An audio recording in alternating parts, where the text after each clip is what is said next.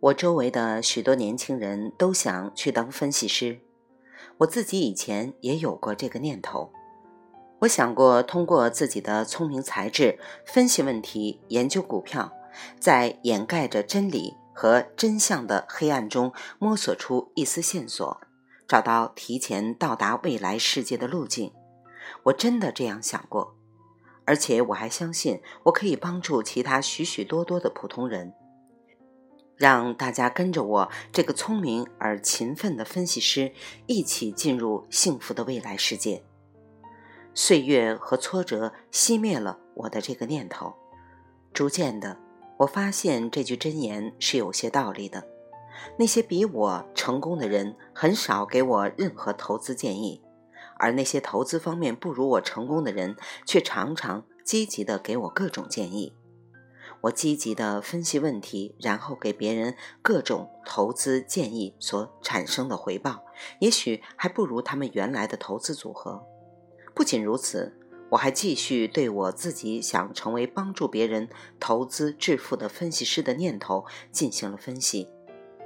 我发现我的这个念头源自于我希望得到更多人的肯定、赞美和依赖，这是我虚荣心的一部分。而不是我的社会责任感的一部分，这是一个糟糕的发现和勇敢的独白。这表明我在意别人对我的评价，希望得到别人的赞美。我对自己缺乏独立的认识和信念。一句话，这就是心理学家们担心的一种心理依赖症：依赖或沉溺于特定人群对你的肯定之中。如果我被虚荣心绑架的话，就很难做出决策。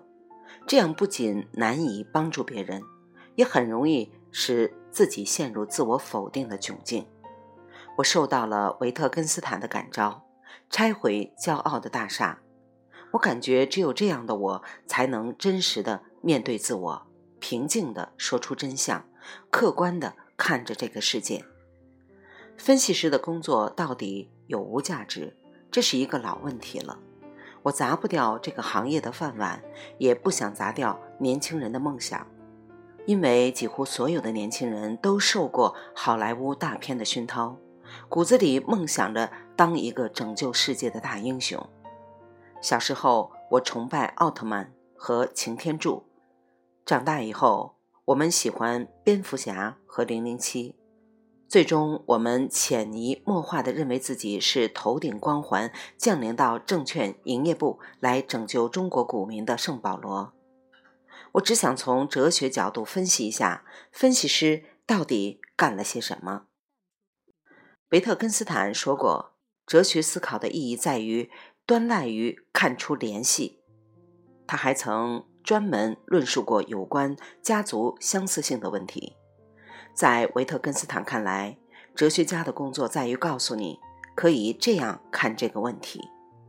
我出门旅行的时候，总是遇到滔滔不绝介绍风景的热心导游，他们的口才都比我好，而且对自己的工作十分自豪。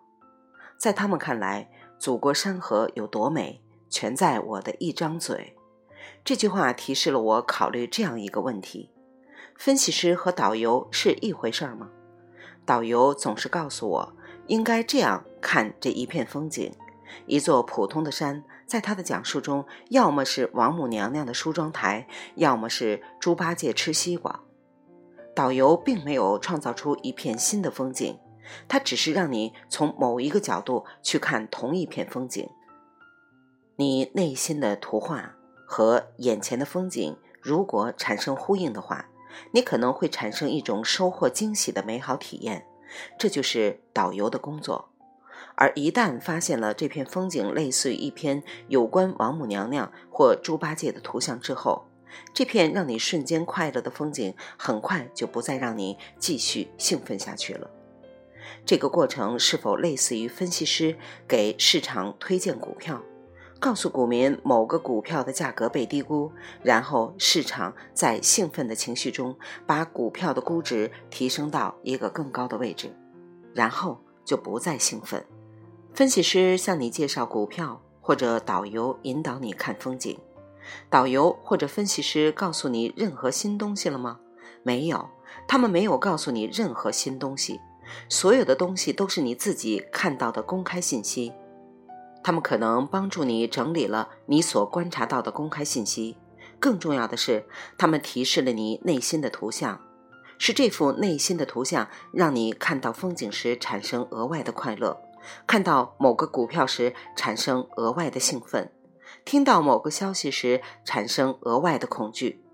一句话，导游和分析师只是一面镜子，帮助你认识到内心的图像。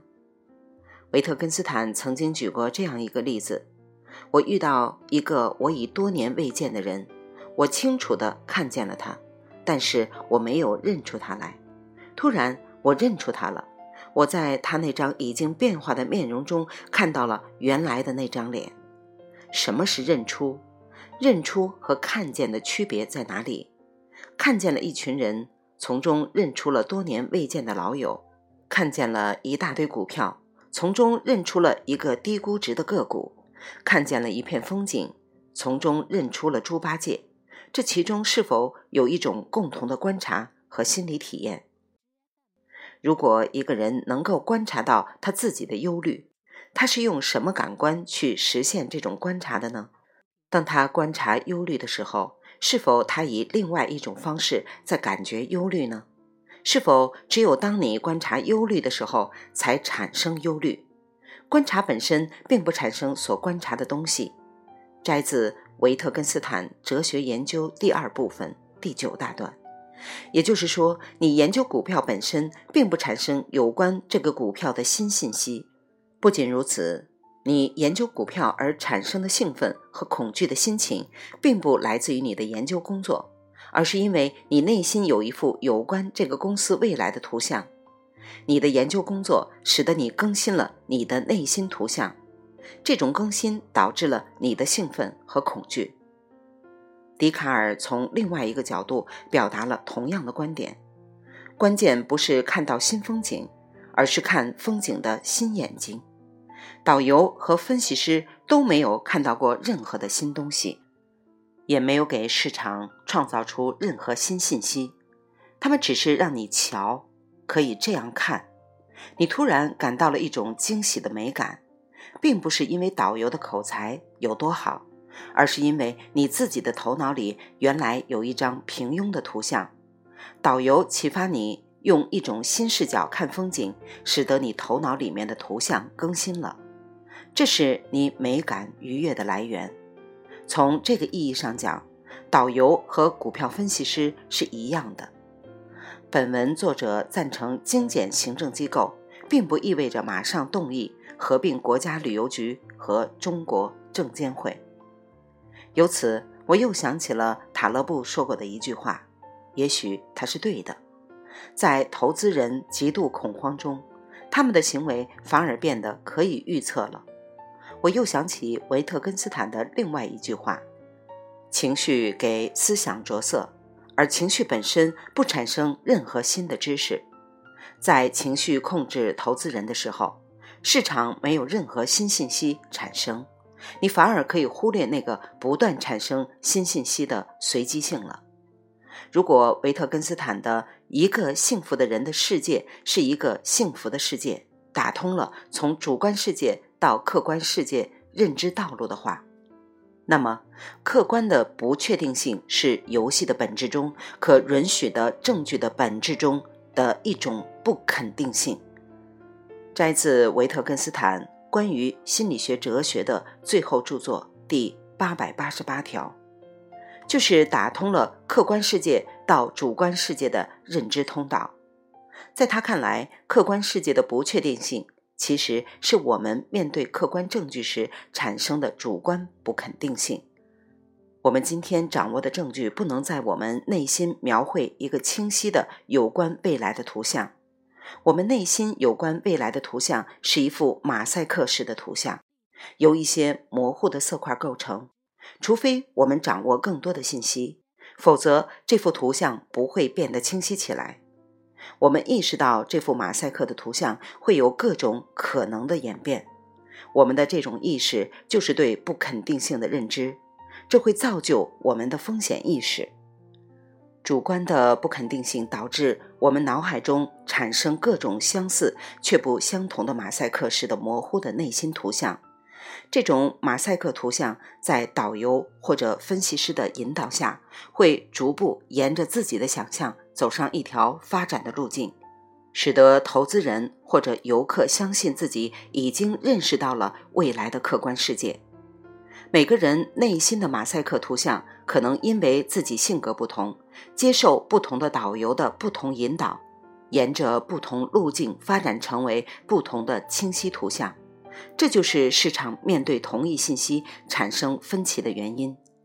你不能教会一个人任何东西，你只能帮助他们发现他们自己本来就有的东西。这是笛卡尔说的。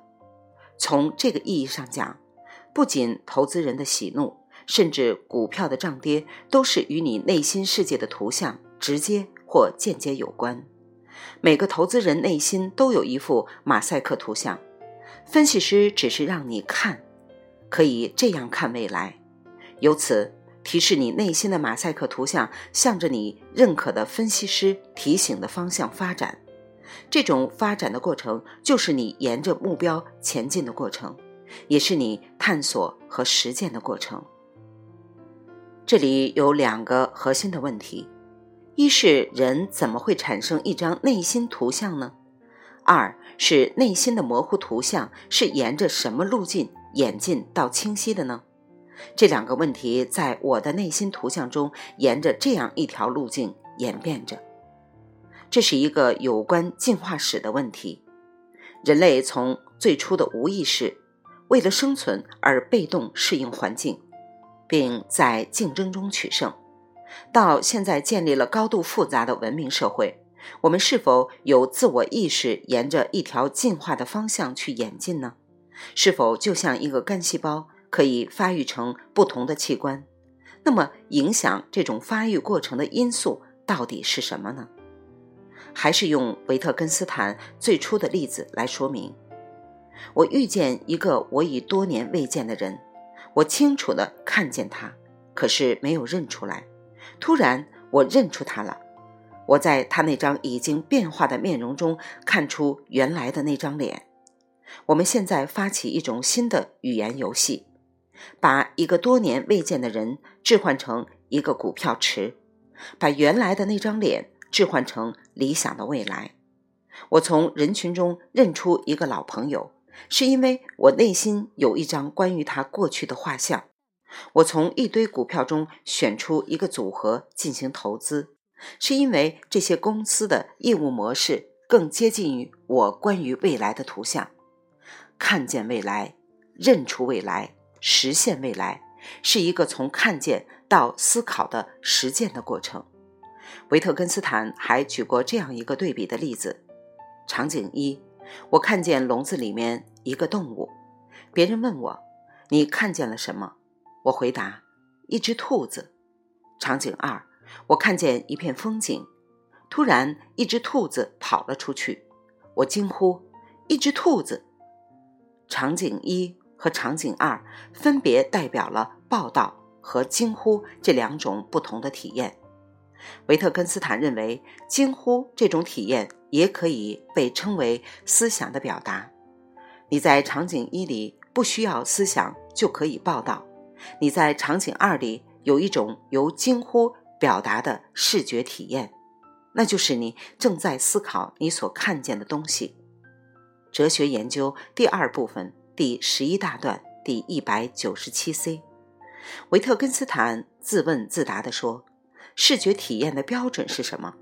回答：“所见之物的再现。”来自哲学研究第二部分第十一大段一九八 b，这里。再现这个词的原意是 represent，可以是指内心图像的实践。一个中世纪的商人，在佛罗伦萨的时装店里看到中国的丝绸，他会是什么反应？他可能关心的是价格和款式。如果他在同一个城市里遇到从阿拉伯海岸远道而来的陌生商队，并从他们的货物中发现了丝绸，他会怎样反应？丝绸，你们是怎么搞到的？这种惊呼的反应体现了他内心的图像，他内心一定有一种向往和推测。这些阿拉伯人找到了去中国的道路，这幅未来的图像会让他们资助穷困的水手去探寻那条道路，会使得优秀的航海技术在市场上获得高估值，会使得能够造出远洋航行能力的货船的船厂获得市场的追捧，会鼓励大家去探险，而这也就是文明进步和人类进化的过程。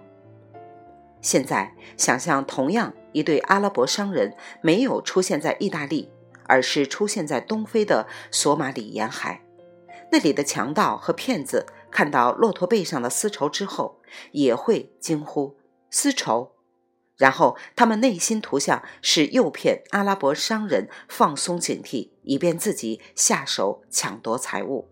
那么，这个地区不会有文明进步，只会有尔虞我诈。和弱肉强食，虽然也会进化，但是不会诞生领先的文明，只有更邪恶的海盗。我最终想着这样一个问题：是否仅在道德高尚和诚信的社会，才有酝酿长期牛市的生态环境和精神基础呢？一个诚实的人和一个骗子。当他们俩面对未来的时候，各自内心图像的发育过程不会是一样的。就像同一个干细胞可以被诱导发育成不同的器官，同一时刻、同一资本市场上，不同经济体的投资人所掌握的信息大致是一样的。就像一个旅行团里面不同的游客，他们看到的风景和角度也略有不同，但是内容基本一致。区别在于，不同经济体也意味着不同的文化、信仰、风俗、精神等人文环境，就像是诱导干细胞发育的不同生理环境一样。同样的道理放在资本市场上，糟糕的股市表现可能和落后的道德体系同时存在于一个经济体内，这个经济体的文化、人文、社会和道德都不鼓励人们。对未来建立一种美好乐观的预期图像，也不鼓励人民用勇敢、勤奋和智慧等美德去实践这幅图像。他们只是反复鼓励人们用卑劣的手段去短期掠夺财富。这就是诱导干细胞向某个特定器官发育的生理环境。这就是鼓励我把一片美景想象成笨拙的猪八戒的低俗导游。最后，我跳跃着进入这个结论：要去做一个更高尚的人，对人性有更深刻的理解，对人类有更深切的关怀，内心深处产生有关未来的图像与人类进化发展相一致的时候，你做出的投资决策就是正确的。你内心那幅图像会引导并激励你向符合人性的方向前进。只有这样。才符合进化论的要求。二零一四年四月，未完待续，来自清音耳语子清分享，欢迎订阅收听。